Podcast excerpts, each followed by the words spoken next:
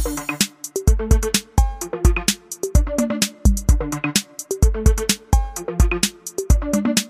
dann haben die wirklich dieses Template, dieses Solvency 2 Reporting Template ausgedruckt und an die Wand gehängt. Und das war so, so eine halbe Tapete. Hallo und herzlich willkommen zum COI Matrix Podcast, dem Podcast über Luxemburg, Private Markets und Lunches. Mein Name ist Nick und ich bin nicht alleine. Mein lieber Kollege Stefan ist wieder da. Hallo Stefan. Hi und auch stinksauer, dass ich nicht das Intro machen durfte, was auch, glaube ich, gar nicht so gut war. Also da auch mal Bezug nehmen in unserer Kommentarspalte, die es gar nicht gibt, wie gerade das Intro war. Weil, acht Sekunden und du bist mich schon am Dissen. Nee, weil, weil wir haben so angefangen, dass du gesagt hast, du möchtest, dass, dein, dass deine Tochter gesagt hat, dass du mal das Intro sprichst. Eine von deinen drei, vier, fünf Töchtern. Genau, also die ist ein großer Fan, ähm, also von mir natürlich. Und die würde wahrscheinlich dann diese, dieses Abo bei Spotify dann wieder desabonnieren, wenn ich nicht irgendwann auch mal den ersten Ton machen darf. Habe ich jetzt hiermit gemacht. Okay. Ähm, Big Love. Die ist ja auch Subscriber, von daher kommt ja auch ein bisschen was vom Spotify-Geld zurück. Genau, richtig. Das ist einer unserer treuesten Fans. Und ähm, ich sehe schon, hast schon wieder so ein bisschen aggressive Vibes, Stefan. Also, wo warst du jetzt schon wieder unterwegs? Ich bin Tag wieder da nach einem, nach einem kleinen Zwischenurlaub. Von daher. Berlin ähm, oder wo? Nee, diesmal nicht. Diesmal war ich auf den Balearen, also ganz weg von der Fondsindustrie, zwar auch auf einer Insel, aber ohne SPVs, Fonds, dafür mit viel Substanz, war mein Gefühl. Und ja, ich bin wieder zurück. Ähm, eigentlich ganz gut gelaunt. Ähm, heute schon viel erlebt, aber du, was hast du am Wochenende vor, wenn wir mal da einen schnellen Sprung machen wollen? Schön, dass du fragst. Äh, tatsächlich steigt jetzt am kommenden Wochenende die legendäre Bits and Pretzels eine Konferenz in München, die mal, glaube ich, sehr klein angefangen hat und sich mittlerweile richtig zu so einem kleinen Startup-Mecker entwickelt hat. Ähm, da haben wir wirklich schon eine der letzten Tickets ergattert vor zwölf Monaten, als der erste Ticket-Drop war. Genau. Zumindest haben die einem das Gefühl gegeben, als wäre das jetzt alles super urgent. Also das haben sie gut drauf. Und da bin ich mal gespannt. Das geht von Sonntag bis Dienstag und ähm, wahrscheinlich doch eine relativ illustre Runde. Ähm, deswegen würde ich sagen, Stefan, komm doch einfach mit. Genau, und ich glaube, es ist auch eine gute Chance, mal ein bisschen so Venture Capital, Startup, ähm, Industrie zu schnuppern, auch mal was anderes zu sehen, auch da mal ein bisschen Luxemburg promoten, ein bisschen andere Vibes einzusammeln, weil normalerweise geht man ja immer auf die Expo Real danach. Aber ich weiß jetzt nicht, wie da dieses Jahr die Stimmung ist. Also vor Corona konnte man sich vor Saxophonspielern nicht retten und vor Leuten, die zwei, drei bunte Einstecktücher drin hatten. Ähm, das war letztes Jahr schon doch ein bisschen gedämpfter. Da war dann immer die Stimmung, ja, der Bottom ist erreicht. Also eigentlich geht es jetzt nur noch aufwärts. Ich glaube, dieses Jahr haben wir schon einen neuen Bottom erlebt. Ist denn, ist denn die Anzahl der Einstecktücher ein Gradmesser für wirtschaftlichen Erfolg oder ist es die Farbe? Ja, die Anzahl, die sich da trauen, in dem Immobiliensektor mitzumischen. Ähm, und wenn es natürlich, wenn alle Boote gehoben werden, äh, macht auch jeder mit. Aber es ist auf jeden Fall auch die Anzahl der Saxophonspieler, die da rumrennen ähm, abends. Und deshalb freue ich mich da drauf. Und vielleicht die Bits und Bretzels, wir sind ja, wir wollen ja ein bisschen anders sein, deshalb gehen wir da mal hin. Schauen natürlich noch beim Oktoberfest dabei äh, vorbei, äh, bei ein paar Netzwerkpartnern, bei ein paar Anwaltskanzleien, um da unsere Conflict of Interests aufzudecken. Richtig. Aber wir haben auch einen Gast heute und es ist unser erster Gast aus äh, UK, aus London, direkt zugeschaltet, live und in Farbe. Herzlich willkommen, Jegor Togorewitsch. Hi. Ihnen zusammen. Vielen Dank für die Einladung. Gut schaust du aus. Wie läuft so after Brexit in London? Hast nichts zu tun wahrscheinlich, oder? Also ehrlich gesagt läuft es genauso nach dem Brexit wie vor dem Brexit, außer dass man jetzt nicht mehr jeden Tag Updates bekommt von Anwälten und äh, Steuerbehörden, ähm, was potenziell passieren könnte. Also für uns hat sich eigentlich wenig verändert und ähm, das ist auch gut so seit dem Brexit gab es ja noch ein paar andere Probleme, sage ich mal, wie Covid oder die Ukraine-Krise, Inflation und so weiter. Ich glaube, Brexit hat man schon lange vergessen, ehrlich gesagt. Jäger, das so Sachen will doch keiner aus dem Kontinent, auf dem Kontinent hören. Wir wollen doch hören, dass ihr hungert, ähm, dass du keine Arbeitskräfte mehr findest, dass du für einen Arzttermin gar nicht mehr zum Arzt gehen kannst. Du musst eigentlich wieder nach Deutschland fliegen. Die Regale leergeräumt, keine Regale leergeräumt. mehr. Und du machst ja auch was vor, glaube ich, ein Stück, oder? Ins Luxemburg, dachte ich, nicht nach Deutschland, oder? Oder Luxemburg. Nach Luxemburg fliege ich nächste, äh, nächstes Jahr wahrscheinlich erst äh, zu Lumpi. Das muss man ja vielleicht an der ah, Stelle ja. auch Was sagen. ist das denn? Lumpi. Spoiler Habe ich ja noch nie gehört. Ja, aber es geht schon im Markt rum. Ähm, da können wir vielleicht mal Bezug ja. nehmen in die nächste, im nächsten Podcast. glaube, die nächsten vier bis fünf Folgen müssen wir nochmal sehr ausführlich äh, drüber sprechen. Aber das ist äh, tatsächlich richtig. Also ähm, hat mich auch sehr gefreut, dass du da relativ schnell zugesagt hast und ähm, wundere mich aber, dass du nicht viel öfter in Luxemburg bist, weil du ja, glaube ich, äh, hier auch eine gewisse Fanbase hast oder zumindest mal eine äh, Anzahl von, von sehr, sehr treuen Kunden. Ähm, werden wir gleich noch sehr viel drüber hören. Aber Jäger, wir wären nicht der COI Matrix Podcast, wenn wir dich jetzt nicht erstmal ausfragen würden. Sag mal, was ist denn dein Interessenkonflikt? Ja, also es gibt ja, es gibt ja viele Interessenkonflikte, aber ich glaube aktuell in der Welt der ähm, sehr dynamischen ESG-Regulierung ähm, gibt es auf der einen Seite, sage ich mal, den Wunsch und das Interesse, sehr viele neue Sachen zu machen und auch sehr schnell. Auf der anderen Seite hat man ja gleichzeitig das Interesse, was damit ein bisschen im Konflikt steht, dass man auch die bestehenden Sachen ähm, weiterhin gut machen möchte. Und ähm, das ist dann immer so ein bisschen der Konflikt zwischen, jetzt fokussieren wir uns sehr viel auf sehr viel Neues und Spannendes. Und ähm, äh, das Ganze geht aber, sag ich mal, zu schnell ja, und äh, äh, zu unfokussiert. Oder man sagt, man macht das Ganze ein bisschen langsamer, aber dafür ruhiger und, ähm, und sage ich mal, gesitteter ja, und organischer. Und das ist so der, glaube ich, der größte Konflikt, wie man die Zeit einschaltet und dass man sich dass man nicht jede Versuchung sozusagen mitnimmt, äh, die gerade in einem sehr dynamischen Umfeld da ist. Das war schon sehr deep, Jegor. Also ich glaube, damit können wir aufhören mit dem Podcast. Also ich glaube, mehr gibt es nicht mehr hinzuzufügen. Was? Das waren doch nur Phrasen, das, das waren nur leere Worte, Stefan. Ja, gut, ich, ich, ja, da, da müssen wir jetzt mal wirklich Phrasen, deshalb finde ich das natürlich super.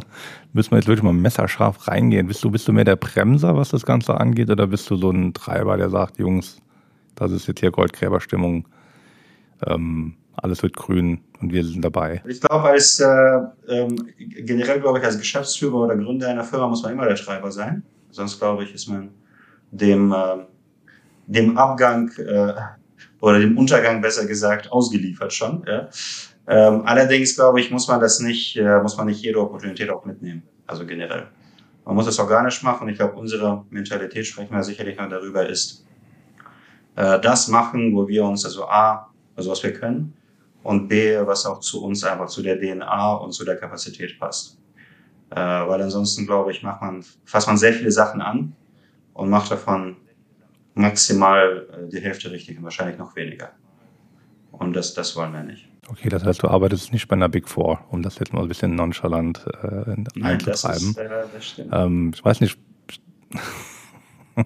Aber du hast mal bei einer Big Four gearbeitet und da kommen wir vielleicht kurz für die Leute, die dich äh, noch nicht kennen, zu deiner äh, Vita. Sie, Igor, wo kommst du her, wo gehst du hin? Gerne. Also ich komme äh, aus äh, Russland beziehungsweise aus der Sowjetunion aus dem Jahr 88 und ähm, da wurde ich in der Stadt geboren, die heißt Rostov-na-Donu oder Rostov am Don auf Deutsch.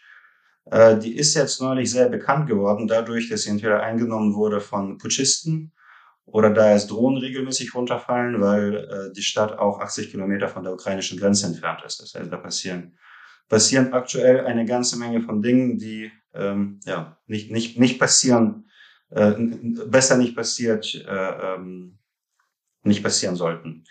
Ähm, dann, äh, das war 88, äh, paar Jahre später, 91, war das keine Sowjetunion mehr, sondern Russland. Ähm, ähm, und dann war ich ähm, äh, bin ich da quasi in den wilden 90ern aufgewachsen. Das war schon eine relativ wilde Zeit, äh, muss man echt sagen. Das habe ich trotzdem mitbekommen, obwohl ich dann Kind war. In 98 zum Beispiel gab es ja eine Wirtschaftskrise. Und da gab es eine Inflation von, ich glaube, über 80 Prozent im Jahr. Äh, da gab es auch einen Default von Russland damals. Ähm, das heißt, all das, was wir jetzt hier über Inflation hören, ist relativ, sage ich mal, harmlos im Vergleich dazu, was, was wir da hatten. Und das war dann auch so einer der Beweggründe, nicht der einzige, aber einer der Beweggründe für die Eltern zu sagen, okay, das ist uns jetzt ein bisschen zu wild für, für unsere Kinder hier. Ähm, plus die hatten eine Möglichkeit, nach Deutschland zu ziehen. Und haben dann gesagt, okay, also für, für unsere Kinder würden wir lieber, sage ich mal, äh, Europa bzw. die EU vorziehen und nicht hier weiter, weiter in diesem Chaos äh, äh, bleiben, obwohl es uns eigentlich gar nicht so schlecht ging da. Ähm, aber für die Kinder haben sich die Eltern dafür entschieden. So war es dann. 2001 bin ich dann nach äh, Deutschland gezogen, nach Hamburg. Ähm, habe da kein Wort Deutsch gesprochen damals. Ähm, also ich konnte drei Sätze. Ich bin Ausländer, ich spreche kein Deutsch und ich habe kein Geld. Äh, das waren so die ersten drei Sätze, die ich, ähm, mit denen ich zur Schule gegangen bin. Ähm, hab dann ein bisschen Deutsch gelernt. Hast das bis zur zehnten Klasse durchgezogen? Genau, bis zur neunten. Äh, äh, nein, das habe ich dann, äh, ich habe dann gemerkt, also Deutsch, Deutsch braucht man in Deutschland, ähm, unabhängig von, von der Toleranz und der Internationalität, aber ohne Deutsch kommt man in Deutschland nicht weit, nicht weit voran. Deswegen habe ich dann Deutsch gelernt. Ich hoffe, er versteht mich. Äh, ich verstehe euch zumindest. Und äh, dann äh, habe ich dann irgendwann, dann bin ich ja zur Schule gegangen und habe dann angefangen, ein duales Studium zu machen in Hamburg. Ähm, bei meinem ersten Arbeitgeber bei Pantenius, das war eine Versicherungsgesellschaft, die sehr wichtig war in meinem Werdegang, weil zum einen habe ich da kennengelernt, wie so ein mittelständisches Unternehmen Eigentümer geführt, geführt wird. Das ist ein ganz anderes Setup natürlich, ganz andere Mentalität, ähm, ganz anderes ja, Vorgehen generell, ganz andere Wertschätzung auch von Mitarbeitern als in so einem großen Corporate. Äh, zum anderen war das später noch mein erster Kunde und womit eigentlich die Selbstständigkeit begonnen hat. Also war eigentlich ein sehr wichtiger Abschnitt. Äh, und da habe ich auch die Grundlagen von Solvency 2 gelernt, witzigerweise. Also von, von der Versicherungsregulierung, die auch später auch die erste Dienstleistung war. Das habe ich da gemacht äh, und hatte dann, habe mir dann gedacht, okay, jetzt habe ich ziemlich lange was in Hamburg gemacht, was ich auch sehr gut gefunden habe, aber ich möchte was anderes machen. Und dann habe ich dann gedacht, was ist was anderes für einen jungen für einen jungen Burschen, wie ich damals war. Und dann dachte ich mir, eine gute Idee wäre es doch mal zu einer Big Four zu gehen. Habe dann zwei Angebote bekommen aus ähm, Frankfurt für, von PwC für Solvency 2 Beratung und aus Düsseldorf äh, von Ernst Young zu einer eher so allgemeinen Controlling-Beratung. Und ähm, also weder, stadtmäßig war ich, sage ich mal, neutral, sowohl in Bezug auf Frankfurt oder Düsseldorf eingestellt. Inhaltlich habe ich schon viel Solvency gemacht eigentlich ähm, in meinen drei Jahren Studium. Da habe ich mir dann gedacht, okay, ich spezialisiere mich mal weiter. Bin also in Frankfurt gezogen und habe dann angefangen, da bei PwC zu arbeiten und Solvency 2 Beratung zu machen. Da waren wir gerade noch in der Umsetzung von Solvency 2. Also das war noch, äh, da gab es noch gar kein Solvency 2. Da gab es nur. Wann war das? Das war 2011. 2011 war das. Solvency 2 ist ja 2016, also fünf Jahre später erst scharf geschaltet worden. Hat aber extrem lange gedauert, das zu entwickeln. Und äh, viele Versicherer haben sich aber schon darauf vorbereitet, weil da gab es ja schon viele Dokumente und es war klar, dass es kommt. Und da haben wir dann schon mal die Versicherer unterstützt, das zu machen. Haben da viel gelernt, ähm, auch viele Kunden, viele Kollegen, also einige der Kollegen damals, die prüfen jetzt unsere Buy-Statements, die wir heute erstellen, ist witzig, habe ich gerade heute mal äh, ein, ein paar Anfragen bekommen. Also war auch schon mal ein sehr wichtiger Abschnitt. Ähm, hab da aber gemerkt, also in so, so großen Corporate ist nicht so mein Thema. Also das war, das hat mir nicht so gut gefallen. Ähm, und dann habe ich mir gedacht, was mache ich, was mache ich was anderes und bin dann zu Prime Capital gegangen.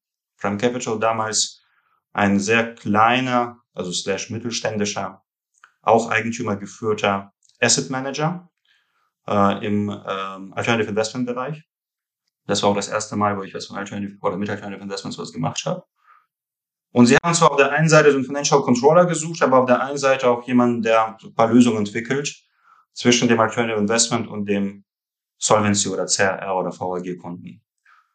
Und äh, das war super, weil Solvency kannte ich. Und das war in Frankfurt auch? Das war in Frankfurt, genau. Das war in Frankfurt. Ähm, und dann bin ich dann rüber und habe es eigentlich sehr, sehr gut gefunden, weil da waren wir so 25 Leute. Also war eine ganz andere Einstellung, auch sehr gute Leute.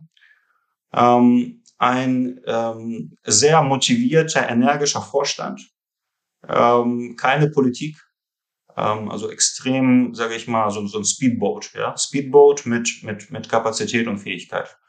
Und das war so ein bisschen, das hat so meinem, sage ich mal, internen Spirit so ein bisschen mehr zugestimmt als als als die, die Big Four Erfahrung vorher. Ähm, habe da innerhalb von, und jetzt witzigerweise, ähm, äh, äh weil ihr bei einem IFM seid, habe da gleich ein Projekt bekommen und habe einen der ersten IFMs in Deutschland gegründet, die Prime AFM GmbH, unter dem neuen, unter der neuen IFMD, also slash ähm, KGB in Deutschland. Ähm, habe also quasi von null an, da hatte so mein eigenes Projekt und war da auch relativ unabhängig, in Anführungsstrichen. Also konnte machen, ich konnte machen, was ich will, weil ich auch am meisten wusste damals weil, weil das war ein komplett neues Thema und der FMD war sowieso neu. Äh, und deswegen, deswegen hatte ich dann den Vorteil, dass ich da mich relativ frei austoben konnte. Und äh, habe dann wirklich einen der ersten AFMs äh, gegründet in Deutschland. Ähm, habe mich also mit der AFMD-Regulierung auch sehr, sehr, sehr, sehr viel auseinandergesetzt, auch mit der BaFin, auch die Anfrage bei der BaFin da durchbekommen. Ähm, ein paar Fonds da aus Cayman Island und äh, Luxemburg äh, da Lizenzen bekommen, um sie zu managen. Ähm, und, ähm, und gleichzeitig, sage ich mal, das ist so ein Thema. Und das andere Thema, was ich gemacht habe, ist, wir haben immer wieder überlegt, wie können wir alternative Investments an die Solvency 2 Versicherer bringen. Also wir können ja was strukturieren und so weiter. Das heißt eigentlich, und da habe ich auch. Darf ich da mal, darf ich da mal einhaken? Bitte? Vielleicht, das war 2013, ne? wenn es ja einer der ersten AIFMs äh, seinerzeit gewesen ja. sein muss, dann ja wahrscheinlich irgendwie eine gewisse Anzahl Monate nach Inkrafttreten des, des KGB. Ich weiß nicht, ob man das ähm, vergleichen kann mit heute, ähm, auch wie die natürlich die Aufsicht entsprechend aufgestellt ist, aber kann man da so roundabout sagen, was damals so das Timing war von, ich mache jetzt mal hier irgendwie ein IFM und, und reiche da alles rein, bis hin zu, jetzt kommt der Anruf von der BaFin, ja, okay, Sie können loslegen, passt alles. Sind das 24 Stunden, vier Monate, drei Jahre? Was war damals so die Timeframe zu deiner Zeit? Das ist eine gute Frage. Das damals. ist ja schon über elf Jahre her. Oder fast elf Jahre her. Oder ich weiß nicht, so um die, um die elf Jahre her. Ähm, also 24 Stunden schon mal nicht. Kann ich, kann ich schon auf jeden Fall bestätigen. Äh, es, war, es waren schon ein paar Monate Zeit. Weil die, die Anzeige war natürlich eine recht große. Ähm, ähm, aber mit entsprechender Vorbereitung, plus wir hatten nicht so viele Fonds, das war ein großer Vorteil. Also wir haben quasi, ähm, wir konnten uns völlig auf, die, auf den IFM fokussieren und nicht so viel auf die Fondsstrategien oder einzelnen Fonds. Äh, was natürlich geholfen hat, weil der Scope einfach viel geringer war. Und äh, da gab es ein paar Rückfragen, da hat man ein bisschen gewartet, aber die BaFin war eigentlich sehr kooperativ, hat also, also A, relativ schnell geantwortet und B, auch, ähm, also auch, auch gut. Äh, und die waren da nicht irgendwie, also die haben jetzt irgendwie keine Steine jetzt so, würde ich sagen, auf den Weg gelegt. Und deswegen, es war schon, es war schon so ein paar Monate. Ich glaube, also die ganze Anzeige, ich, lass mich lügen, drei, sechs Monate vielleicht, aber mit Vorbereitung natürlich. Also nicht so, dass wir angefangen haben und in sechs Monaten waren wir fertig. Wir haben angefangen, haben alle internen Prozesse aufgesetzt und dann, und dann die Anzeige eingereicht und dann waren es drei bis sechs Monate. Ich weiß es nicht mehr genau, wie lange das war. Okay, cool. Ich habe immer gedacht, du hättest den Prime A-Firm in Luxemburg gemacht. Der war der Nachfolger. Also alles, was ich damals ja geschrieben habe an Richtlinien und so weiter. Ich war auch der Chief Compliance Officer bei dem Prime A GmbH. Das wurde quasi eins zu eins dann übertragen auf die Prime A in Luxemburg später. Ähm, Hintergrund war, ähm, dass, dass da so steuerliche Themen aufkamen. Also da kamen steuerliche Themen mit diesem Cross-Border-Management. Äh, also regulatorisch war das ja eigentlich kein Problem, aber steuerlich vielleicht und so weiter. Und irgendwann hat die Prime dann auch die Substanz aufgebaut. Aber damals gab es keine Substanz. Damals gab es quasi eine Niederlassung in, ähm, in UK äh, und eine, also die Hauptzentrale quasi in Deutschland. Und äh, wir wollten das schnell machen. Also da gab es gar keine Option, um das in Luxemburg zu machen. Ja, das war überhaupt kein, kein Thema. Also haben wir es erstmal so gemacht, wie wir uns dachten. Und später, glaube ich, nach meiner Zeit war das dann in Luxemburg. Aber das heißt, Luxemburg ist gar keine Branch, das ist eine voll regulierte eigene Einheit AFM. Äh, ich glaube schon. Ich glaube, das ist, das ist ein voll regulierter eigener IFM mittlerweile. Ähm, ähm, Ob es die Prime AFM GmbH noch gibt, weiß ich gar nicht. Wie gesagt, das war alles nach meiner Zeit, das ist ja schon sehr lange her. Aber damals gab es nur die Prime AFM GmbH, die ich gegründet habe. Und, ähm, und, und eine UK Branch, so war das damals. Und ähm, ich glaube, die UK-Branch gibt es nicht mehr und es gibt aber die voll, voll regulierte Prime Ape in Luxemburg jetzt mittlerweile. Aber wie gesagt, da bin und ich. Da haben wir uns dann kennengelernt, oder? Und da, Stefan, haben wir uns kennengelernt. Und das war damals bei der Auswahl von einem, ähm, nicht von einem AFM, weil der AFM waren ja wir, ähm, sondern von einem äh, Admin und einer Zentralverwaltungsstelle. Haben wir gewonnen? Nur Stefan, das musst du beantworten. Das kann ich jetzt. Äh ja, okay. Stefan, habt ihr gewonnen? Nee, damals haben wir nicht gewonnen. Da. Und ich kann da nur das Feedback vom Jäger sagen. Ähm, aber ich glaube, das sage ich besser nicht, weil man kann es nachvollziehen. Das war aber dann dein vorvorheriger vor, Arbeitgeber. Vor, vor, jedenfalls sind wir es nicht geworden, aber es hat natürlich nicht an der Qualität und am Preis gelegen. Aber leider sind wir da nicht zusammengekommen. Da habe ich schon Jäger das erste Mal erlebt. Ich weiß auch ganz genau, wie man in diesem dunklen Raum äh, saßen. Da hast du auch ein paar äh, englischsprachige Kollegen, glaube ich, dabei gehabt und hast da äh, ja ein, ein paar äh, fachliche Spitzen gegen uns geschossen, da die ich immer versucht habe, da standhaft abzuwehren über äh, mehrere Stunden gefühlt, aber okay. wahrscheinlich war es nur ein, War das so ein Stunden, richtig, ja. richtig hitliges Gefecht? So, ihr habt ja keine Ahnung. Mit, dem, mit dem Jäger ist, da, da, kann man keine Plattitüden machen, sondern da kommt man immer nur schwer fachlich weiter. Und genau, dann sind wir so auseinandergegangen, aber seitdem kennen wir uns jetzt und danach hast du dich ja auch selbstständig gemacht. Das war 2015 dann? 14. Das war 2014. Also dann habe ich, dann hatte ich so ein ganz, ganz, ähm, ein ganz spannendes Erlebnis eigentlich. Also ich glaube jetzt nicht so irgendwie an, ich sag mal so Schicksal oder Zufälle, aber ich war mal in 2013, glaube ich, war ich in Russland, in St. Petersburg, einfach als Tourist und habe dann gemerkt, also wie anders es da eigentlich ist, weil da reden alle über Selbstständigkeit, also einfach weil Angestellter zu sein in Russland, das ist halt jetzt nicht nicht so vorteilhaft, sage ich mal, wie in einem stabilen Deutschland. Ja. Ähm, und ähm, dann habe ich dann gedacht, warum, warum spricht keiner aus meinem Umfeld eigentlich darüber? Ähm, na, weil alle sprechen eher darüber, dann irgendwie, ich muss in die Rente einzahlen und irgendwie ähm, langfristiger Vertrag ne, und so weiter und Kündigungsschutz und so weiter. Also sind ja auch alles wichtige Sachen, aber halt ein ganz anderes Mindset.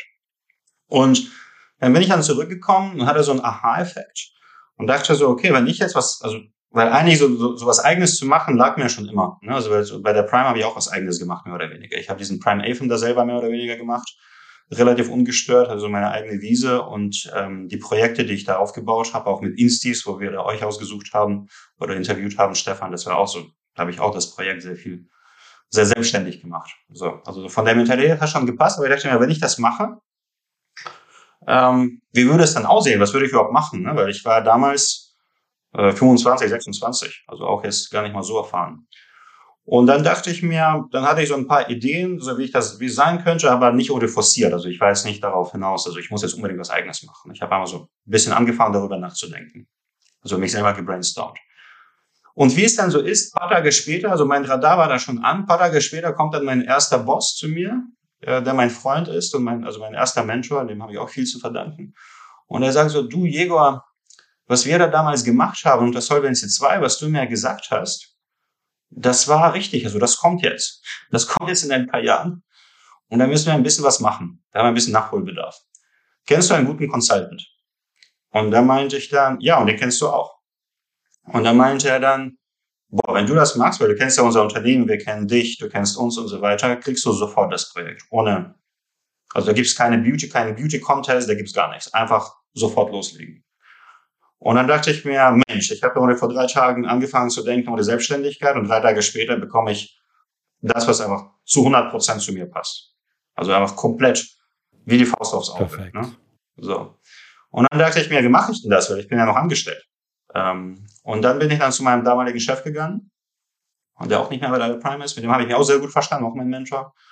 Und ich habe gesagt, pass auf, folgende Situation. Äh, ich habe ja meinen alten Chef, der will, dass ich paar Richtlinien für ihn schreibe. Und Onan will ich sowieso selbstständig werden, ehrlicherweise. Und das wäre mal so ein gutes Ding nebenbei. Würde mir meine Arbeit überhaupt nicht stören hier ähm, bei euch. Ich mache es am Wochenende, paar Stunden, weil ich muss da nur präsent sein und so. Ich habe so Richtlinien geschrieben, ja, so Compliance-Richtlinien, äh, Investment-Richtlinien und so weiter. Und würde es denn passen? Da hat er gesagt, okay, sofern das kein Wettbewerb ist und ähm, deine, dein Arbeitsverhältnis nicht stört, kein Problem. Und hat es mir auch schriftlich genehmigt. Ja, und dann habe ich dann gesagt, los geht's. Und dann haben wir angefangen, das zu machen. Das habe ich dann gemacht. Das war so, also das war so kein Businessplan, ja, oder kein irgendwie, ähm, kein ohne Forecast für 15 Jahre, sondern ich habe es auch gemacht und es hat gepasst. Und dann dachte ich mir, Mensch, das macht ja richtig Spaß. Also A, ich mache, was ich will. Ich muss mich vor keinem rechtfertigen, außer meinem Kunden. Äh, B, ich bekomme gutes Feedback und ich, und ich habe es zu verantworten, kein anderer. Ja? Also ich kann sagen, das habe ich geleistet, das hat nicht irgendwie unser, ähm, also jemand anders jetzt irgendwie geleistet. Ähm, oder wenn ich schlicht gemacht habe, habe ich auch einen dann entsprechend reinbekommen. Äh, und C, ähm, ähm, konnte ich selber über alles entscheiden, wie gesagt. Und das hat mir eigentlich sehr gut gefallen. Dann dachte ich mir, okay, so what are the odds sozusagen? Ja, wenn ich jetzt von heute auf morgen aufhöre und mit der eigenen Firma starte als Freelancer erstmal, also nicht Firma, sondern Freelancer würde ich nennen was ist so der Worst Case und was ist der Best Case? Und der Worst Case ist, ich verliere, was ich auf dem Konto habe. Also mit 26 hatte ich nicht so viel auf dem Konto. Das war so ein Jahresgehalt, sage ich mal, von einem Junior, ja, Junior slash an, anfangenden Medium-Kollegen. Äh, und that's it. So. das zu verlieren ist viel Geld. Ja, aber ist jetzt nicht dramatisch. Ja. Du, du warst aber in Frankfurt zu dem Zeitpunkt, ne? Also ähm, da war ich schon, war ich schon auf dem Sprung nach London, weil ich eigentlich immer nach London wollte. Ähm, über, über okay. Aber warum London? Das hat mich ja immer gefragt. Ist das so ein Show-and-Shine-Ding, wenn es Private Markets ist? Muss es auch London, London sein? Also du war, bist ja oder warst ja auch noch jünger, bist ja immer noch jung. Aber war das dann so ein Thema, okay, wenn ich das aus London mache, da hat das schon einen anderen Pedigree einfach oder? Nein, das war, äh, London war meine persönliche äh, private Präferenz. Also ich finde die Stadt einfach super. Ja, ich finde super. Äh, und äh, ich habe mich in die Stadt verliebt. Ich habe meine deutsche Staatsbürgerschaft bekommen, ich glaube 2012 oder 13 oder so. Da war ich dann erstmalig da und ich war in 15 Minuten verliebt. Also Frankfurt hat mir nie gefallen. Ja, also ich, ich habe nichts gegen Frankfurt, aber auch nichts dafür. Hamburg finde ich super, aber so London hat mich komplett, also komplett einfach eingenommen. Und dann bin ich dann damals noch zu Prime gegangen und habe gesagt, kann ich relokiert werden bitte nach London? Und dann haben die gesagt, ja. Und seitdem bin ich, seit neun Jahren bin ich da und finde das super. Also das war einfach eine private Entscheidung damals. Ja. Äh, plus, also, war das so, du bist gelandet irgendwie London Heathrow oder, oder City ja. Airport oder was waren so die ersten Minuten? Die ersten Minuten war, du kommst raus, alle sind tolerant, alle sind freundlich, alle haben irgendwie einen anderen Background, alle sind irgendwie energisch, dynamisch, ähm, äh, gleichzeitig aber nicht irgendwie überheblich, also richtig international, groß, irgendwie dynamisch oder positiv. Ne? Also positiv. So, das war so mein erster Eindruck und den habe ich bis jetzt weiterhin genauso. Ja, und dann, als ich dann ein bisschen rumgelaufen bin in London also, und mir das auch angeschaut habe, dachte ich so, also ich bin mal hingegangen, dachte so, boah, geil, so, Hammer, gefällt mir, super, wow. Also ich war einfach so komplett so, also, also mega Stadt, ja, also, also egal, wo ich hingehe, gefällt mir. Als ich das erste Mal in Luxemburg war, so ein bisschen ja, das so wie, ist ja nicht wie Stefan über Berlin. Wobei ich glaube, glaub, die Liebe von Stefan zu Berlin hat ja mittlerweile auch so ein bisschen abgenommen. Ja. Äh, aber als internationale äh, Vibrant City mit, mit einem internationalen Touch, ähm, was ich natürlich von Luxemburg auch behaupte, aber äh, kann definitiv äh, nachvollziehen, Igor, warum der so denkt. Auch wenn ich selbst natürlich nie da leben würde, aber äh, da gibt es, glaube ich, sehr, sehr viele Vorzüge. Das ähm, war halt trotzdem einfach nur noch die Frage, weil ja, du gerade so über Frankfurt gesprochen hattest. Ähm, weil ich glaube, da wirst du wahrscheinlich auch noch ein paar Takte zu sagen, dass dein erster Kunde ja nach wie vor eine deutsche Versicherung war und das ja wahrscheinlich schon auch ja. so der Sprungbrett war. Und gerade so im deutschsprachigen Markt für die Versicherer und, und ähnlich gelagerten Kunden, ähm, ich glaube, so ganz verstanden habe ich immer noch nicht, warum man das jetzt aus London besser machen kann oder ob es eigentlich egal ist, wo man sitzt, ob das einfach nur eine persönliche Präferenz ist und das hätte auch können Oslo sein. Ähm, wie bist du an das Thema rangegangen? Oder hast du einfach nur gesagt, das ist jetzt mein Lebensmittelpunkt und ich baue alles andere drumherum und fertig? Du, wenn du, wenn du mit 26 anfängst und einen Kunden hast, stellst du dir solche Fragen nicht, ehrlich gesagt. Ja, du machst es einfach und schaust, wie sich das entwickelt. Und ich sag mal, London, ob ich jetzt aus London nach Hamburg fliege, damals war das ja EU, ähm, äh, oder aus Hamburg nach München, ist dieselbe Strecke, ist eine Stunde fliegen. Ja. Ähm, oder London, Paris zwei Stunden fahren mit, mit der Bahn. Ja, also ich sag mal, streckenweise ist kein Problem. Äh, Cross-Border, ob jetzt regulatorisch oder steuerlich, ist kein Problem gewesen und ist immer noch kein Problem. Jetzt in, in unserem unregulierten Bereich, was wir machen. Ähm, in London hast du immer wieder Kunden. Hier hast du immer Konferenzen, du hast hier GPs, du hast hier Admins, äh, ist ja ein riesiger Markt. Äh, in London kommen die Leute auch privat mal hin und sagen, du bist ja in London, lass doch mal treffen. Ja. Ähm, so. Und es, es gibt nichts Größeres als London einfach, ja, in, in, in Westeuropa oder ja, in, in, in Westeuropa. Also nicht, nichts mal ansatzweise Vergleichbares. Ja. Klar hast du Berlin, aber das ist ja kein Finanzzentrum erstmal und da ist, glaube ich, ein Viertel arbeitslos. Ja. In London, ähm, also das ist ja kein Scherz, ist ja so. London ist halt ein Finanzzentrum. Die und Startups, die sind nicht arbeitslos. Ja, aber die offizielle Statistik habe ich mal gehört, oder? Also aber das ist ein ganz anderes Vibe, also ganz andere Dynamik. Ähm, äh, London, wenn du halt in London arbeitslos bist, dann bist du, äh, bist du tot, weil es gibt keine Sozialhilfe. Also deswegen ist jeder so ein bisschen auf Zack. Ne? Das ist nicht so dieses, ist halt kein Sozialstaat.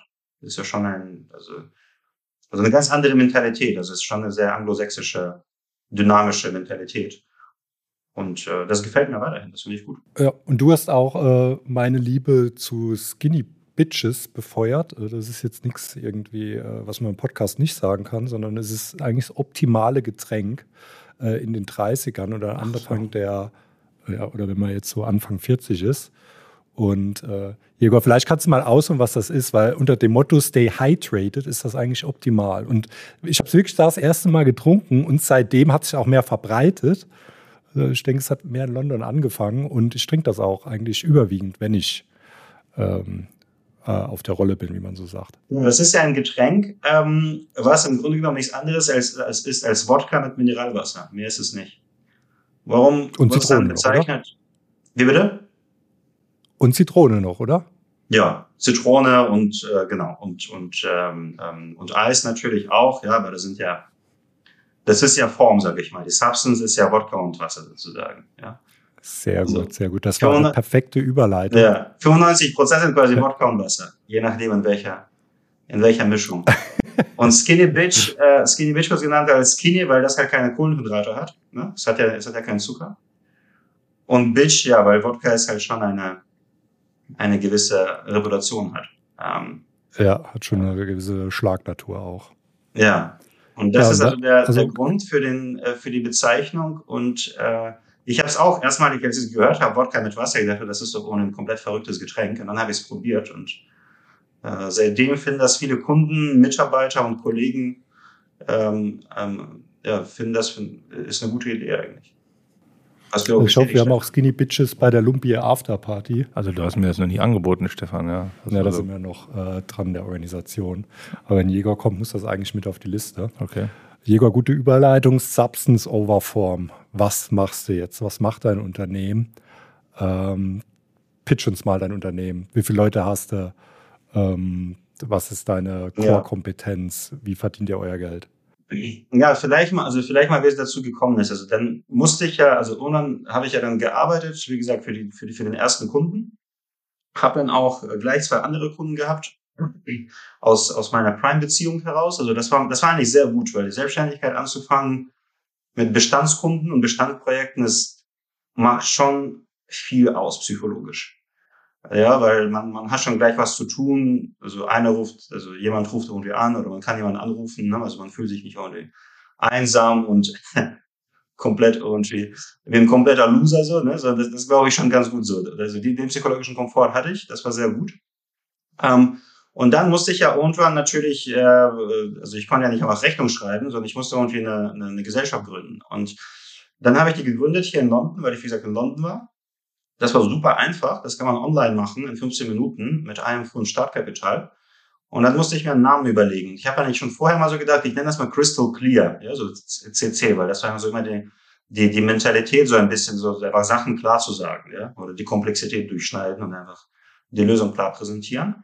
Aber dann dachte ich mir, man muss es irgendwie noch ein bisschen mit mehr Bezug machen zur Branche und die Branche kannte ja schon dieses Substance over Form Thema, sei es jetzt aus Solvency, sei es aus IFRIS, ne, also das ist ja schon, sage ich mal, ein weit verbreiter Begriff und passt einfach zu der Mentalität Crystal Clear. Ne, also das waren eigentlich, ähm, also nicht nur der 300 Prise macht, Seiten Prise macht, die sehr schön ist, aber da null Inhalt ist, sondern eher dann 10 Seiten macht, die sind hässlich, aber voller, voller, sage ich mal, gutem Inhalt und, und Lösung. Und das hat halt, es, es war so catchy auf der einen Seite, die Abkürzung war cool, soft, ja, und gleichzeitig war der, ähm, gleichzeitig war das schon ein bekannter Begriff. Und bis, bis heute bekomme ich Feedback, ist ja ein cooler Name eigentlich. Also, und äh, das, das war eigentlich ganz gut.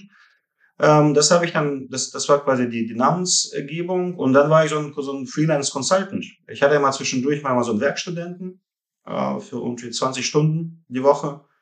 Äh, habe aber vor allem so Beratungsprojekte gemacht. Und das habe ich gemacht. Und auf der einen Seite war es cool, weil ähm, man immer was anderes gemacht hat. Auf der anderen Seite war das dann auch so, mach, hast du zu viel Projekte und mach zu wenige. Und wenn du alleine bist, dann unterhält dich keiner. Also ich, ich spreche gar nicht ohne finanziell, sondern ich spreche auch einfach, also geistig, ja. Also du gehst auf die Leute zu und sagst, äh, hier bin ich. Und die sagen, machen wir aber nicht. Wir haben kein Budget oder interessiert uns nicht oder machen wir nächstes Jahr oder machen wir gar nicht mehr. Oder wir warten auf irgendwas und so weiter. Und dann dachte ich mir, okay, Projekte, also eine Firma mit Projekten aufzubauen, Consultancy, ist schon schwierig weil das ist halt, das hat schon sehr viel Volatilität. Und Leute davon bezahlen ist auch schwierig, weil du sagst, heute hast du Geld und morgen hast du kein Geld. Und was machst du dann? Die, weil die, die Rechnung oder die, die äh, Miete und äh, die, die Gehälter muss man jeden Monat bezahlen. Also das hat nicht so gut gepasst. Und deswegen habe ich auch niemanden angestellt, sondern habe ein bisschen selber gemacht mit Werkstudenten, also mit einem Werkstudenten üblicherweise. Und dann 2017 war das mal ganz witzig, weil dann war ich mal bei einem Kunden in Frankfurt und meinte, ihr braucht irgendwie das und das. Und er sagte, auf gar keinen Fall brauchen wir das, was du uns hier andrehst. Aber wir brauchen hier so ein TPC. Kennst du das? Und dann haben die wirklich dieses Template, dieses Solvency 2 Reporting Template ausgedruckt und an die Wand gehängt. Und das war so, so eine halbe Tapete in so Schriftgröße irgendwie, ich weiß nicht, drei, äh, komplett technisch, so eine gigantische Tabelle. Und die sagen, es kommen ja so Investoren, die wollen das haben und wir wissen gar nicht, was das ist. Weißt du, was das ist? Und ich meinte, das Format kenne ich nicht, das sehe ich auch zum ersten Mal, aber Solvency kennen wir halt gut. Und Alternative Investments können wir auch gut. Das machen wir mal. Ja, das haben wir dann gemacht.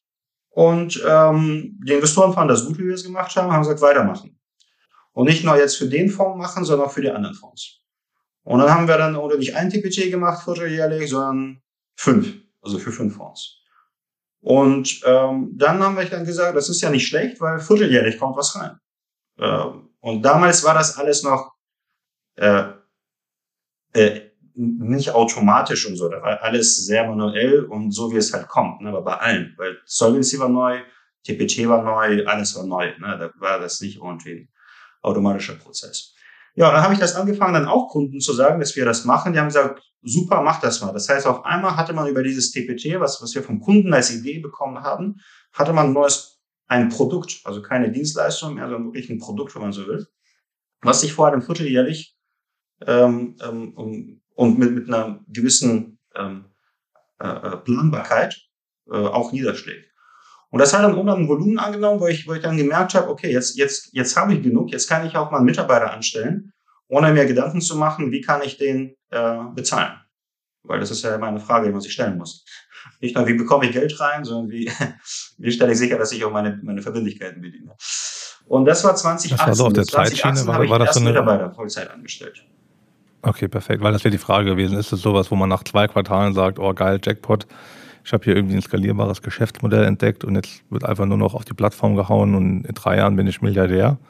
Oder ist es schon so, dass man sagt, okay, da kratzt man sich schon noch irgendwie so ein bisschen von Quartal zu Quartal, bis man sagt, okay, jetzt habe ich auch so ein kleines Safety-Net aufgebaut, jetzt kann eigentlich nichts mehr passieren, jetzt kommt der erste Mitarbeiter und jetzt gehen wir mal langsam an die Sache ran. Oder hast du da schon eigentlich ein Gefühl gehabt, okay, das wird jetzt echt was Großes. Äh, also die Frage ist, bist du Milliardär, Jegor? Ich bin auf gar keinen Fall ein Milliardär und auch schon gar nicht in drei Jahren, zumal es die Soft seit, äh, seit neun Jahren gibt, ja mittlerweile fast. Ähm, und äh, nein, so war das nicht. Also es war eher so, äh, es war eher so, dass ähm, ich einfach gemerkt habe, okay, das werden viele Fonds brauchen. Äh, die Komplexität ist hoch. Ähm, es gibt viele Schnittstellen. Man kann auf verschiedenen Ebenen arbeiten, sei es der GP, sei es der LP, sei es der Third-Party-A-Firm, sei es der Admin. Also man ist eigentlich, also jeder ist eigentlich ein Kunde von uns. Ne? Und, ähm, äh, und das habe ich dann gemerkt, dass, äh, dass es also A, einen relativ großen Markt dafür gibt. Äh, die Komplexität ist hoch und wir hatten halt den Fokus, weil unser Fokus war alternative Investments only. Und das ist natürlich ein sehr anderer Ansatz, als wenn du sagst, ich mache von allem alles. Ja? Also ich mache FATCA und ich mache US und wie das und ich mache Annex AFMD, Annex 4 Reporting und dann mache ich noch ETFs und Liquide und Government Bonds. Ne? Das ist ja ein völlig anderer Ansatz, weil das eine völlig andere Sprache ist, auch die man spricht und auch ein ganz anderes Know-how benötigt und Prozesse. Und das habe ich gemerkt, also das würde auf jeden Fall ein Thema sein, aber es war auf keinen Fall schnell. Also das hat sich auf keinen Fall jetzt irgendwie schnell aufgebaut. Ähm, und 2018 hatten wir dann ein paar Fonds, also mittlerweile haben wir schon über, jetzt seit 2018 haben wir schon über 100 Kunden und hunderte von Fonds und machen Tausende von Reports pro Jahr, aber das ist auf gar keinen Fall von einem Tag auf den anderen oder in zwei Quartalen passiert. Und das war, das war eine sukzessive, graduelle Entwicklung. Das war jetzt nicht irgendwie so ein Boom, wo das komplett durch die Decke gegangen ist. Ne? Das war sehr organisch. Aber kannst du das Business, also ähm, wenn du normale Teilnehmer fragst, und da bist du ja auch im Game, ist das Business überhaupt skalierbar, wenn du dazu mal ein paar Worte sagen könntest? Und was ich mich immer frage, es gibt gefühlt bietet jeder ähm, Solvency Reporting an, allein die Big Four. Ich glaube, jeder hat irgendeine Abteilung, die das äh, zumindest äh, auf PowerPoint machen. Was ist da, warum bekommt ihr das hin zum anscheinend vernünftigen Preis, an das wir uns ja nicht so viele Leute mit euch machen? Also das wird mich interessieren. Also die Skalierbarkeit, ist es skalierbar oder musst du immer wieder neu, jemand neu einstellen, weil jeder irgendwie Fonds anders aussieht, es sind andere Daten, andere Manager und B, ist es einfach kopierbar oder wie ist das mit deinen Mitbewerbern? Also es gibt ja zwei, es gibt ja zwei Aspekte bei der Frage. Einmal quasi die interne Sicht. Also interne Sicht ist ja quasi Skalierbarkeit. Den Kunden von uns interessiert ja Skalierbarkeit nicht. Ja, also der braucht ja seinen Report. Ob wir das skalierbar machen oder nicht, ist ihm völlig egal. Der will nur einen Report haben und zu einem Preis haben. Und das andere ist, warum will der Kunde uns das Geld geben äh, und von uns das Report, äh, das Reporting bekommen? Also zu der zweiten Frage, also externe Sicht zum Kunden. Ich glaube, der Hintergrund oder der, die Antwort ist Fokus. Also ich glaube, Fokus ist das A und O wir machen halt nur das, aber das machen wir gut. Äh, und, und wir machen nichts anderes. Und ich glaube, das ist glaubwürdig. Und das machen wir schon konsistent seit Jahren. Also wir haben, ähm, also früher hat uns jetzt keiner gekannt. Ja, 2018 wusste keiner, wer wir sind. Äh, jetzt, äh, 2023, uns kennt, uns, uns ruft jetzt ein Kunde an und sagt, wir haben von euch von mehreren Stellen gehört, von den Webinaren von vor drei Jahren. Von der LP hat uns empfohlen, hat euch empfohlen. Äh, der IFM sagt, ihr arbeitet seit fünf Jahren zusammen. Ich habe mit einem Ex-Kollegen gesprochen, äh, der ist jetzt bei einem anderen GP, der sagt, er hat euch auch und so weiter. Das war alles, also, also das hat man alles über die Zeit aufgebaut, einfach über den Fokus, über den Fokus und vor allem über die konstante Performance. Weil wir hatten, wir hatten nie einen Fall, dass der Kunde zurückkam und sagte, das ist jetzt ein kompletter Quatsch, was ihr macht. Ja. Und das, glaube ich, war bei uns immer der Fall. Also ich glaube, ein Reporting zu machen, also irgendwie irgendwelche Daten irgendwo einzufügen, ist einfach, kann jeder. Aber da so zu machen, dass am Ende dann das noch sage ich mal, das, das Beste für den Investor rauskommt, also dass da oder weniger Kapitalunterlegung rauskommt oder mehr Transparenz oder weniger regulatorisches Risiko, das ist halt da, wo man schon sehr viel Detailkenntnis haben muss. Ja, ich sag mal einfach eine Datenbank oder ein NAV-Statement an unseren Template zu mappen, ist kein Thema, kann jeder machen, kann ein Praktikant machen. Ja, aber das so zu machen, dass der Kunde happy ist, das muss man schon ein bisschen mehr, ja, muss man muss man schon viel mehr Erfahrung und Kenntnis haben. Also das ist also der der quasi die äh, der Value Editor auf der Kundenseite. Intern bei der Skalierbarkeit äh, ist auch ein Ansatz, wie macht man das? Also ich, wir haben Mitbewerber, die machen das so, die sagen, Kunde, schick uns was auch immer du willst und wir machen was draus. Das ist ein Geschäftsmodell aus meiner Sicht, das ist null skalierbar. Ja, weil der eine Kunde schickt ein PDF, der andere schickt eine Brieftaube, ja, der dritte schickt irgendwie eine E-Mail, ja, äh, äh, und der andere macht ein Selfie und schickt das, ja, also, äh, das heißt, du musst immer einen haben, der diesen heterogenen Input irgendwie verarbeitet und vor allem muss er das ja zusätzlich machen dazu, was ihr schon gemacht habt. Also ihr habt ihn schon verarbeitet oder der, der, der Kunde hat das schon gemacht. Und das musst du aber quasi nochmal machen. Das heißt, ähm, du brauchst mehr Zeit, mehr Geld und die Zeit hast du aber eigentlich nicht. Das heißt, du kannst es weder nur in schlechter Qualität machen unter so einem Modell und mit sehr, sehr viel Manpower. Und das haben wir gesagt, machen wir nicht. Was machen wir stattdessen intern? Wir sagen, wir haben immer einen Standardprozess. Dieser Standardprozess wird auf alle Kunden angewandt. Das heißt, wir haben ein Standard-Input-Template wir haben eine Standardberechnung und Standard-Output. Wenn der Kunde jetzt kommt und sagt, ich hätte aber gern ein anderes Output, ist die Antwort nein, machen wir nicht. Also wir machen gewisse Outputs, aber andere machen wir nicht. Ja, wir machen nur Standards. Wir machen kein customized, äh, individualized Reporting. Also das hilft der Skalierbarkeit. Wenn der Kunde jetzt kommt und sagt, ich schicke euch mal jetzt hier äh, Brieftauben und PDFs und Selfie, sagen wir nein, können wir nicht damit mal arbeiten. Unser Prozess ist, du musst dich auch ein bisschen in unser Input-Prozess einarbeiten, weil sonst macht es gar keinen Sinn, weder für dich noch für uns. Und und dadurch kriegt man quasi die Input oder dadurch kriegst du die Skalierbarkeit so, sofern, so, sowohl auf der Input-Seite als auch auf der Output-Seite. Und gleichzeitig kannst du eine hohe Qualität sicherstellen, weil derselbe Prozess von sehr vielen reviewed wird. Und das kannst du auch untereinander tauschen, weil auch die Kollegen kennen den Prozess und können jederzeit jeden Fonds bedienen. Das heißt, wenn einer morgen nicht da ist, kann sofort ein anderer sich einspringen, weil der Abnehmer äh, erkennt quasi das Framework. Ja. Also von daher ist das eigentlich, glaube ich, der, ähm, der Punkt. Und ab dem Moment, wo dieser Prozess da ist, ist der nächste Schritt natürlich die Automatisierung.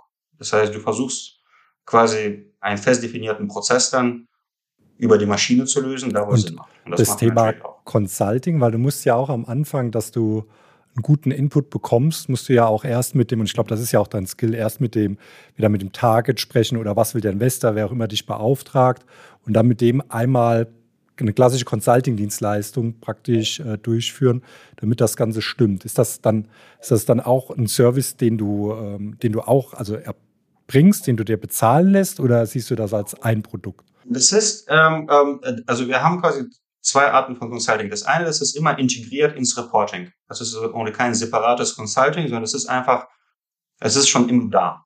Ähm, und im Setup, also beim ersten Mal, braucht man üblicherweise ein bisschen mehr Reporting, weil der Kunde kennt es nicht, wir kennen den Fonds nicht. Schaue ich durch, schaue ich nicht durch? Ist es eine Verbriefung, ist es keine Verbriefung? Also es gibt so viele Fragen, ja.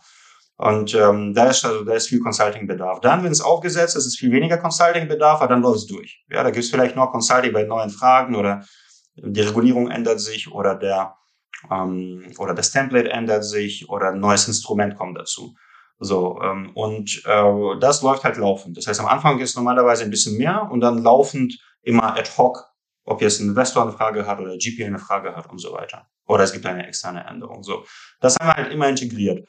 Ähm, äh, darüber hinaus machen wir aber in einem sehr beschränkten Umfang quasi bei gewissen Kunden individuelles Consulting. Also wirklich quasi ein Consulting-Projekt. Ja, da sagt man, wir machen, ich weiß nicht, einen Workshop oder wir helfen bei der Strukturierung oder wir ähm, jetzt im ESG-Bereich, wir setzen einen Artikel 9 Plus Fonds auf. Ja, oder wir sagen mal, wie wir dann jetzt irgendwelche ESG-KPIs rechnen. Äh, das machen wir nur einmalig für einen beschränkten Zeitraum und in, sehr, in einem sehr beschränkten Umfang äh, weil, ähm, äh, weil das sehr ressourcenintensiv ist. Und das kann man nicht skalieren. Ja? Und das machen wir eigentlich aus zwei Gründen. Also A, um den Kunden kennenzulernen, in der Hoffnung, dass er uns gut findet und mit uns später Reporting macht. Das ist quasi so ein bisschen auch Marketing.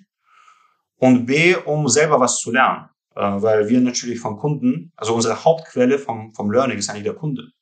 Und wenn man sich sehr intensiv mit dem Kunden zusammen dann, um einem Thema zusammenarbeitet, dann lernt man natürlich extrem viel. Und dann können wir dieses Wissen dann vielleicht auch später nutzen für die Entwicklung von weiteren Produkten. Du kannst sagen, was das am Umsatz ausmacht? Also deine Consulting-Dienstleistung, eine klassische Reporting-Dienstleistung, ist das so 90, 10 oder? Ja, das ist äh, über 90 Prozent des Reporting. Also über 90 Prozent des Reporting und unter 10 Prozent ist äh, Consulting. Okay, und so seht ihr euch und du sagst selbst, Consulting ist auch, um da die Trends mitzubekommen, nah am Kunden zu sein. Ähm, das hilft euch natürlich auch. Consulting ist integriert plus manchmal noch eine Spitze obendrauf. Ne? Aber das ist, das, das, das Geschäftsmodell hat sich sehr stark gewandelt. Äh, äh vielmehr quasi consulten wir uns selber äh, bei, der, äh, bei der Skalierung, was du vorher gesagt hast. Also wie können wir einen Prozess implementieren, wie können wir ein System implementieren, wo quasi diese Skalierung möglich ist und wo vor allem die Systeme robust funktionieren. Ja? Hast du nicht mal drüber nachgedacht, weil das klingt so ein bisschen nach IT-enabled ähm, Consulting, aber ich denke mal so, was ihr dann auch im Backend aufgebaut habt, die gesamte Datenbank, die, die Logik, wie das Ganze durchläuft, das ist wahrscheinlich ein großer äh, Anteil an, an der Secret Sauce und auch an der Skalierbarkeit, dass ihr euch einfach als, als, als Tech-Unternehmen seht und sagt, pass mal auf, ich verkaufe ja eigentlich keine Compliance oder keine, keine äh, Consulting-Leistung, sondern das wird jetzt ein Softwareprodukt und du zahlst jetzt hier irgendwie pro User 45 Euro im Monat und dafür hast du Zugriff auf die Soft-Reporting-Plattform, äh, Self-Service, klickst ein paar Sachen zusammen und äh, freust dich, dass da quasi jeder neue User dich genau 0 Euro Kosten verursacht. Ist das auch eine Geschichte, in, in die Richtung man das weiterentwickelt oder sagst du, nee, da hängt eigentlich immer noch viel zu viel individualisierte Consulting-Lösung dran? Hm, also viel zu viel individualisiertes Consulting haben wir auf gar keinen Fall. Wie gesagt, das ist, das ist sehr wenig. Ähm, kann man uns als ein Tech-Unternehmen bezeichnen? Ich denke schon. Im Grunde genommen ist es ein Rec-Tech, wenn du so willst, ja. Äh, ich, ich will halt, also ich nutze ungern so, sag mal, fancy so Words, ne? weil mittlerweile sagt jeder, ich bin auch die Fintech und RegTech und keine Ahnung, was anderes Tech und so. Also was machen wir am Ende des Tages? Wir haben Kunden und die brauchen von uns ein Reporting. Und dieses Reporting wird natürlich mit viel Automatisierung und Tools und, und Programmierung und so weiter im Backend erstellt. Ist es, kann man das als ein Software as a Service äh, bezeichnen? Sicherlich. Sicherlich ein, ein typisches SaaS, ja.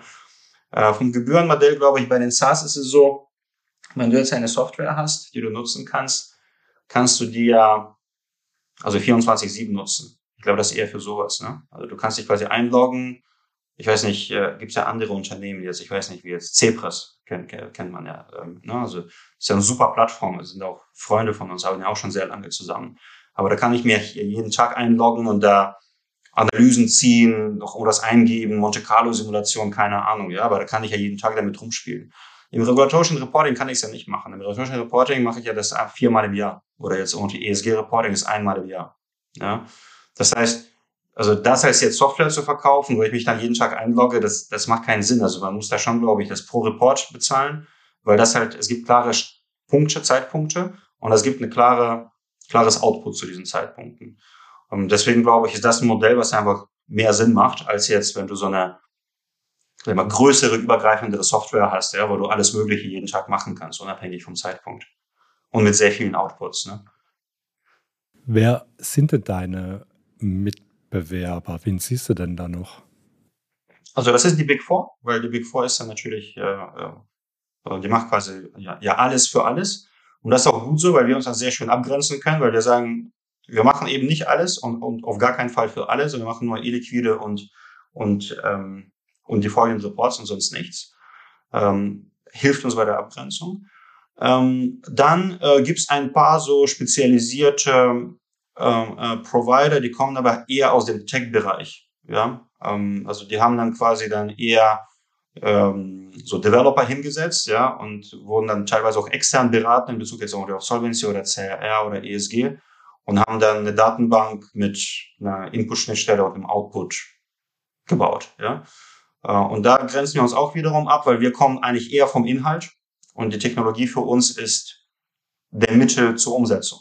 Und ich glaube, bei denen ist es so, die kommen eher vom, von der Technologie und der Inhalt ist denen quasi egal. Also die können auch jeden Inhalt darüber über die Technologie abbilden, sofern sie eine Spezifikation bekommen. Und das ist, glaube ich, auch eine sehr schöne Abgrenzung für uns, weil wenn wir mit den Investor oder mit dem GP sprechen, wir sprechen seine Sprache. Wir wissen, was ein Loan ist. Wir wissen, was ein Dachfonds ist. Ja, wir, wir kennen alle möglichen Strukturen. Wir wissen, was Solvency ist und so weiter. Er will sich ja nicht über Schnittstellen austauschen, ja, über das Mapping von irgendwelchen alphanumerischen Feldern. Das interessiert ihn überhaupt nicht. Ist ihm völlig egal. Ähm, ähm, und ja, das ist quasi die zweite, die zweite Mitbewerbergruppe. So, und die dritte Mitbewerbergruppe sind die ähm, äh, Fund-Admins und AFM selber, weil einige von denen machen es ja selber. Ähm, und ähm, da können wir uns oft auch gut abgrenzen, weil je komplexer es ist, desto schwieriger wird es für den Fund-Admin, das abzubilden.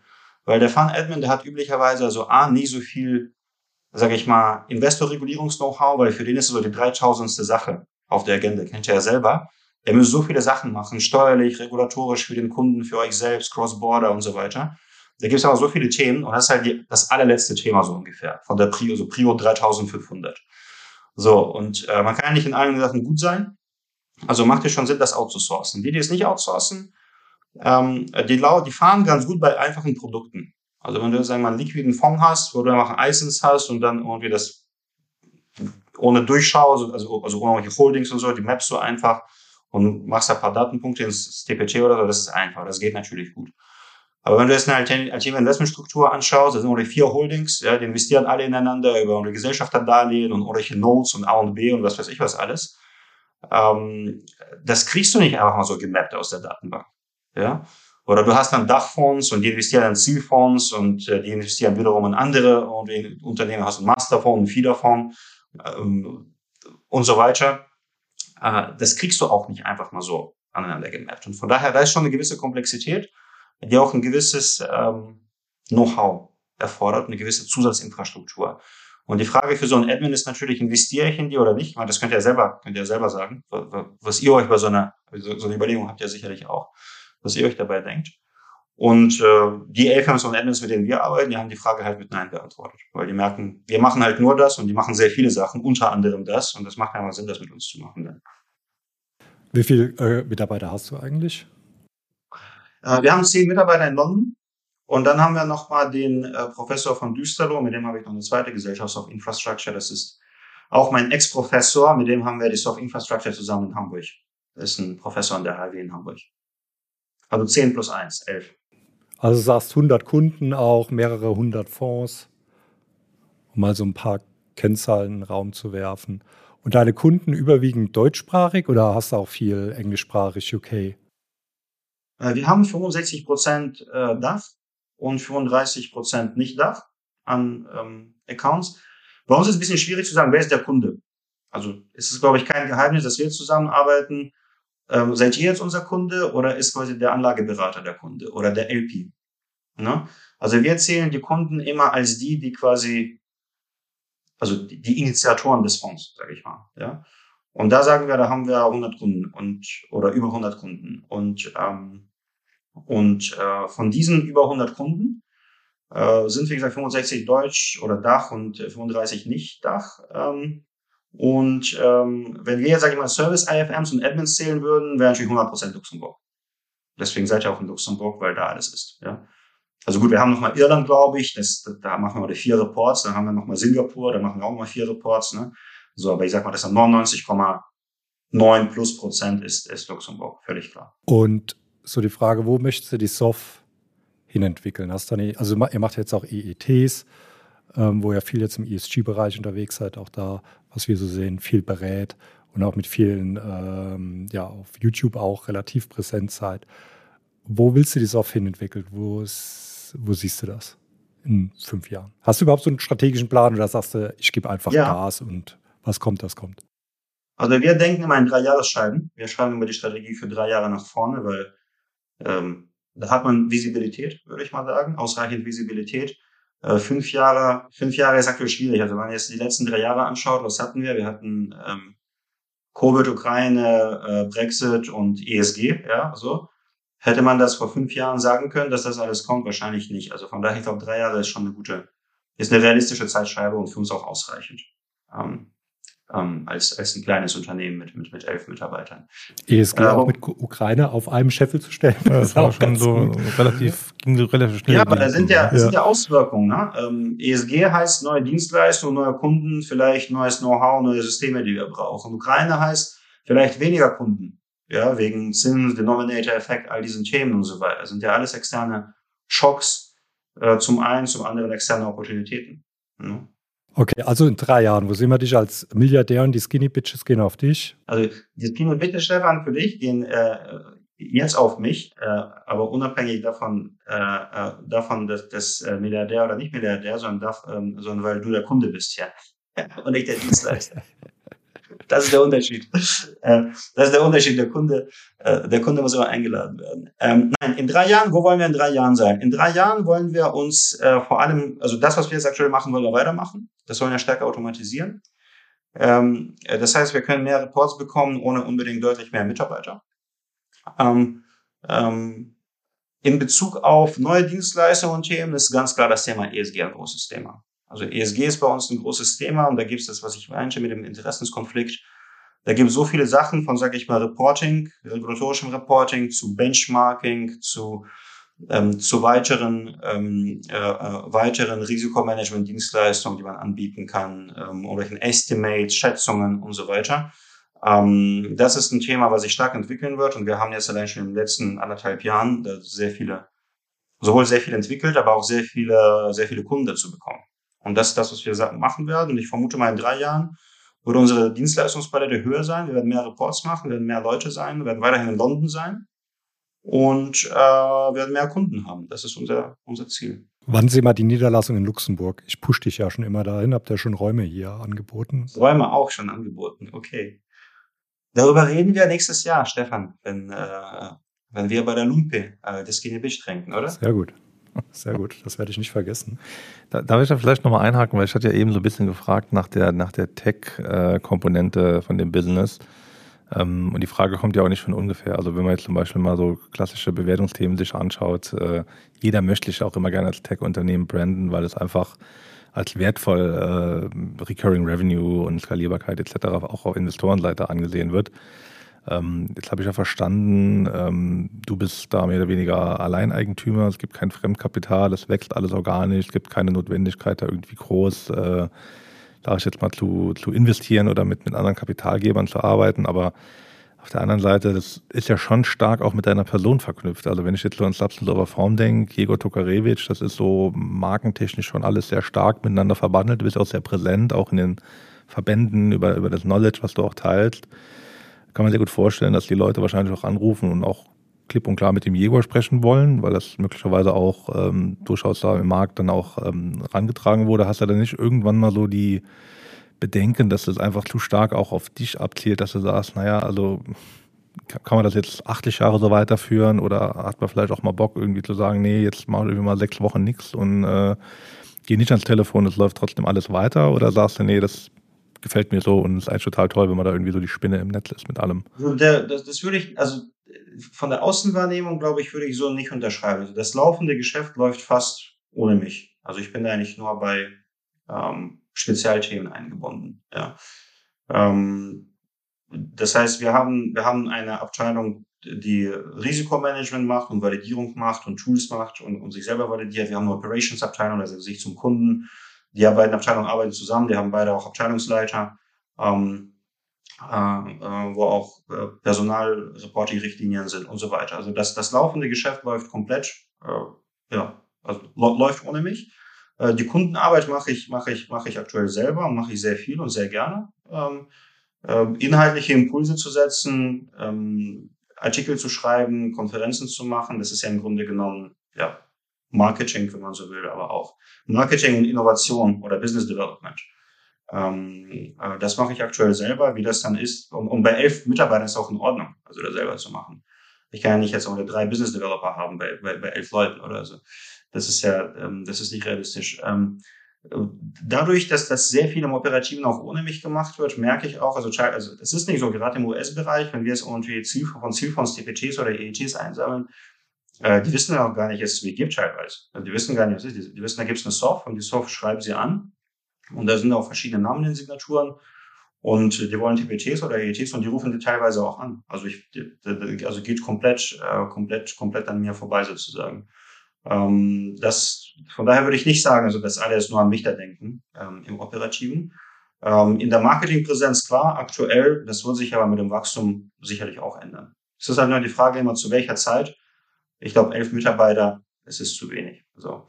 Und ich sag mal, bei dem Eigentümer geführten Unternehmen, das wisst ihr ja selber, ist ja bei euch bei der Wege, glaube ich, dasselbe. Äh, man hat, man wird immer einen Eigentümer-Bias haben. Also als ich jetzt bei Pantenius war, Pantenius hat am Ende, glaube ich, 250 Mitarbeiter oder 300, waren weltweit führender Yachtversicherer und Yachtversicherungsmakler ja, auf der ganzen Welt. Ähm, und wer hat es gegründet? Der Harald Baum. Das war eine Wassersportlegende. Äh, und die haben trotzdem dann bei, bei Harald Baum angerufen, weil die kannten den, mit dem waren dann oder segeln und so weiter. Ja. Und da hat er 300, 300 Mitarbeiter und keine Ahnung, wie viele Niederlassungen in wie vielen Ländern, über zehn, glaube ich. Ja. Also das, das, das war das auch nicht so, dass der komplett raus war. Und er hat bis, bis, bis er, glaube ich, 80 war, hat er selber noch, war selber noch Geschäftsführer teilweise und hat dann gemacht. Ja. Also von daher, ähm, das ist ja kein Corporate, äh, wo alles unpersönlich ist äh, und, und man da immer ausgetauscht wird. Man hat den Eigentümer bei, es würde den immer haben, sofern der Eigentümer da ist. Äh, ich finde das gut, es macht Spaß. Äh, hat es halt Nachteile? Sicherlich. Aber alles hat Vor- und Nachteile, von daher ist es, glaube ich, in Ordnung. Das ist auch eine schöne Überleitung. Was wäre nämlich jetzt meine letzte Frage? Ähm, meine letzte Frage wäre, warst du mal eine Wassersportlegende, Nick? Äh, kann ich verneinen. Äh, und den, das allerletzte Wort gebe ich natürlich dir, Stefan. Aber vielleicht da jetzt nochmal, äh, um, um das rund zu machen. Äh, Igor, wirst du den Job machen, bis du achtlich bist oder wirst du den Job machen, bis dir jemand achtlich mal Revenue bietet und dann verkaufst du an Private Equity und sagst ciao? Oder ein Mitbewerber, muss ja nicht Private Equity sein, irgend so ein anderes RegTech, die Zinsen wieder runter, es macht wieder alles Sinn und so ein RegTech, das kleiner ist, noch Venture gebackt vielleicht, kauft sich dich ein mit deinem Marketingzugang, mit deiner Software. Also bis jetzt, äh, sage ich ganz offen, gab es die Diskussion ähm, jetzt rein praktisch überhaupt nicht. Also es, es gab kein einziges Mal irgendwie eine Due Diligence oder Anfrage und so weiter. Ja, von daher ist das jetzt eine theoretische, eine theoretische Überlegung. Also ich habe überhaupt keinen Druck und auch kein Ziel zu verkaufen. Also wir machen hier Going Concern, auch in der Planung und so weiter. Äh, es gibt auch null Druck finanziell, ähm, weil man auch das zurückzahlen muss an Private Equity oder sonst wem, äh, weil ich der einzige Investor bin. Äh, von daher mache ich, ich mache weiter. Ähm, ob ich bis ich 80 mache, weitermache, weiß ich nicht. Hängt, hängt ein bisschen von mir ab, also von dem, was ich noch alles, was noch alles passiert. Äh, würde ich mit jemandem sprechen, der irgendwie ein Angebot hat, würde ich allein schon aus Interesse machen. Wird da was draus? Keine Ahnung, muss man schauen. Ähm, aber es gibt null Druck, es macht mir sehr viel Spaß, was ich mache und ich habe auf jeden Fall das Ziel, das weiterzumachen. Weil es gibt noch viele Themen, die zu machen sind. Ähm, ich habe super, ein super Team. Ähm, ich habe super Kunden. Ähm, die Themen sind super. Also ich will da auf jeden Fall weitermachen. Und die 80 ist ja auch noch ein bisschen, von daher. Äh, das ja. mit dem einen Zeit länger, mit dem anderen nicht so lange, genau. Und das wird sich aber nach dem Podcast ändern. Das, äh, das ist die Hoffnung, dass man da auch ein bisschen die Soft, die vielleicht äh, über den Diego, also dein Name ist, wie du sagst, salesmäßig sehr bekannt. Also wenn wir sagen, äh, wir, wir kennen den Tokarewitsch, dann, ich glaube, ich habe noch selten jemand erlebt, der gesagt hat, kenne ich nicht, sondern da gibt es immer nickende Zustimmung und das nach dem Podcast, dass wir auch die SOF als äh, Unternehmen, Einheit, ein bisschen als RegTech ähm, an die Front gebracht haben und dass du da auch ähm, auf dem Schirm bist für ja auch andere Partys.